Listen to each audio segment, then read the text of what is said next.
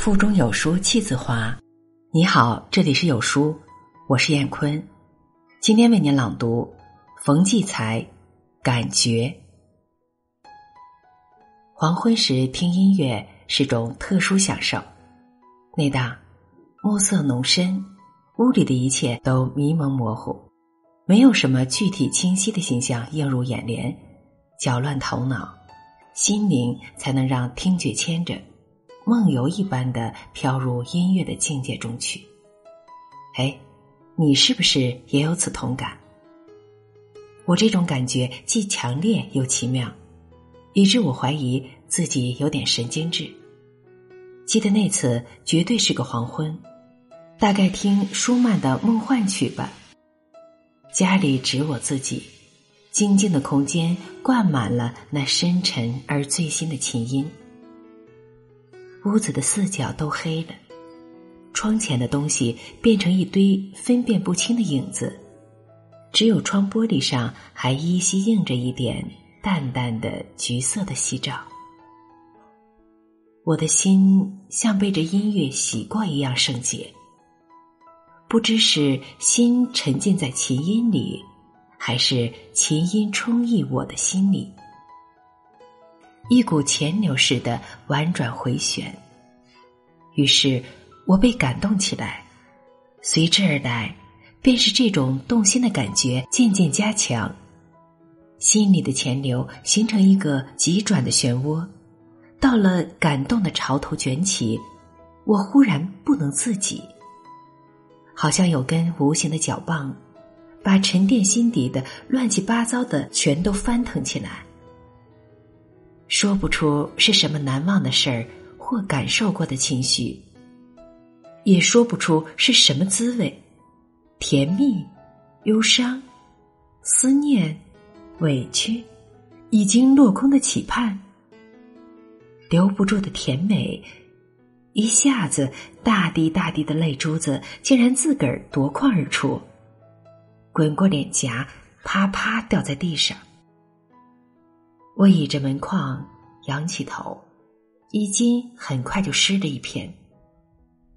我完全不能自制，也不想自制，因为这绝不是一种痛苦，而是一种异样的、令人颤栗的幸福的感觉。平日里，偶然给什么意外的事物的触发。也会生出这样一种感觉，却总是一掠而过，从来没有凝聚起来，这样有力的撞击我的心扉。然而我不明白这感觉是怎样来的，是那琴音招引来的？到底是哪个旋律、哪个和声打动的我？为什么以前听这支曲子从无这般感受？更奇怪的是。以后多少次黄昏时，我设法支开家里的人，依旧在这光线晦暗、阴影重重的安静的小屋里，独自倚门倾听这支曲子，但再也不曾出现那种忍俊不禁、苦乐交加的感觉了。琴音像一阵微弱的风，难得再在我心中吹起浪头。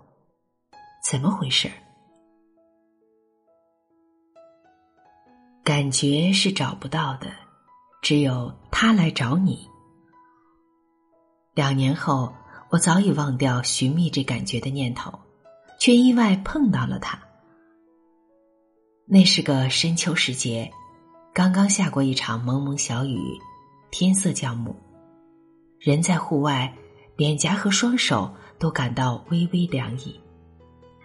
我才办完一件事回家，走在一条沿河的小道上，小河在左边，蜿蜒又清亮。缓斜的泥坡三三五五做着一些垂柳，右边是一面石砌的高墙。不知当年是哪家豪门显贵的宅院。这石墙很长，向前延长很远。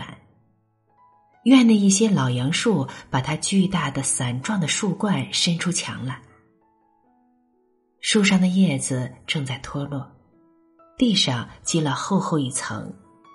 枝上挂的不多。